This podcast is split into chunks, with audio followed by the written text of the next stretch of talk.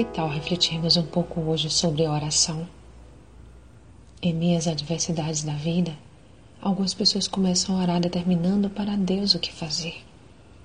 Dizem para Ele que não aceitam passar por essa ou por aquela situação e que não admitem isso ou aquilo. Muito cuidado com isso, pois Deus é soberano. Não queira determinar a Deus o que Ele tem que fazer. Fale apenas sobre seus anseios e aflições e espere que no tempo determinado por Ele você terá uma resposta. Não ore para que seja realizado o que você quer, mas para que se cumpra em sua vida a perfeita e agradável vontade do Pai. Nunca esqueça, quando clamamos a Deus, Ele nos auxilia no seu tempo e maneira. Ele te conhece melhor e mais profundamente do que você mesmo. Portanto, saberá fazer o que é melhor para você. Lembra de como Jesus orou ao Pai?